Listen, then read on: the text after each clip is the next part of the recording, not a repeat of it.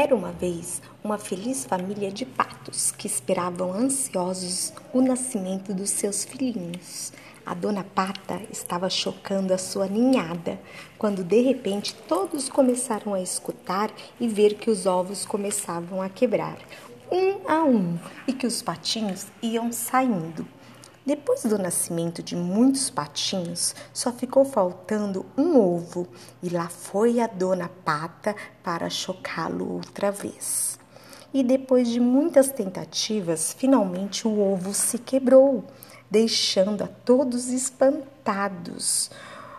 O senhor pato, muito chateado, foi logo dizendo que aquele patinho não fazia parte de sua ninhada.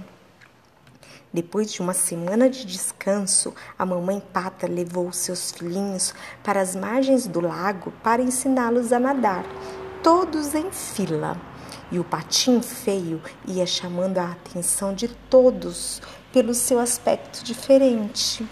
Com vergonha, a mamãe pata e os outros patinhos começaram a ignorar aquele patinho que a cada dia ficava mais triste.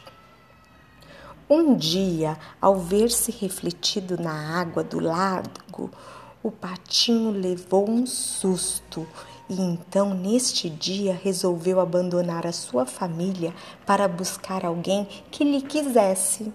Tentou fazer amizade com a família de passarinhos, mas a dona passarinha não gostou e o expulsou do ninho. Patinho seguiu seu caminho e de repente encontrou o outro patinho nadando no lago.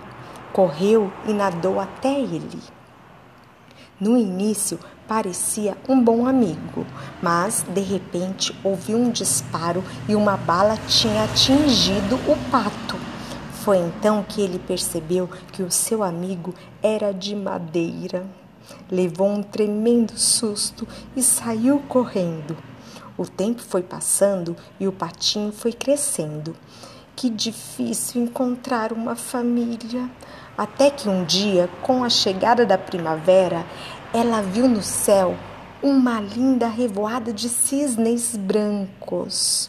O patinho parou para admirar o bonito que era e como voavam.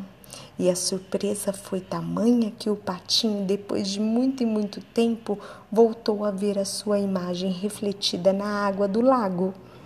Então ele não podia nem acreditar.